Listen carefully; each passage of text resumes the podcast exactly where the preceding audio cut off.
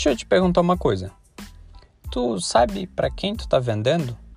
Tu entende a diferença de valor e preço?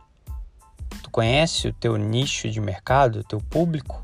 Ou tu acha que valor e preço é a mesma coisa, benefício é, são características do produto e o mercado é aberto, eu vendo para todo mundo que quiser comprar. Se você pensa dessa forma, você está correndo um sério risco. Primeiro, imagina comigo. Você tem um parente seu do interior, uma pessoa simples, né?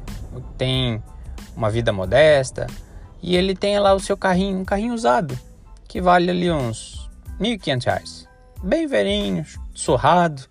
E aí tu chega para esse parente seu e diz assim: "Olha, quero comprar o teu carro. Eu vou te dar aqui um iPhone 11, última geração, com trocentos GB de memória, tela de não sei o que." Ele não vai querer trocar. Por que ele não vai querer trocar se um iPhone vale muito mais que o carro dele? É que ele não vê valor no iPhone. Essas pessoas simples, provavelmente, elas têm um telefonezinho só para mandar é, aliás, só para ligar. Muitas vezes eles nem têm WhatsApp, não mandam mensagem. Então ele não vê valor. Ele não é o público de um iPhone. Ele não está disposto a pagar alguns mil reais para ter um iPhone.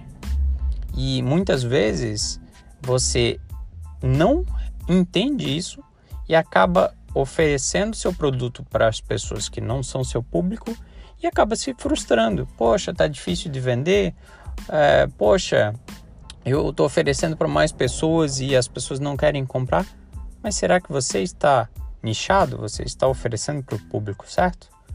Qual que é a diferença de preço, valor e os benefícios do produto e as características? Preço é o valor monetário, 10 reais, 50 reais. Esse é o preço. O valor é que, que aquele produto vai trazer para a pessoa. Seja uma ligação de qualidade, seja um produto com um status.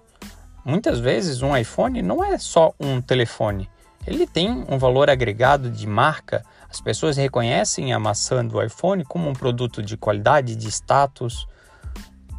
E aí eu te pergunto, muitas vezes no lançamento do iPhone, eles não falam a quantos pixels tem a câmera do iPhone, quanto giga cabe. Não, eles falam que a foto é Ultra Mega Blaster, que você pode botar 30 mil músicas dentro do seu telefone e por aí vai.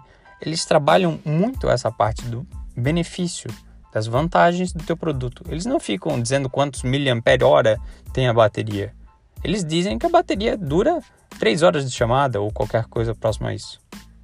Então, para agora, entenda o que você está vendendo, para quem você está vendendo e use o nicho de mercado para segmentar sua audiência e para fazer a venda para quem quer exatamente o seu produto. Essa era a conversa de hoje. Até amanhã.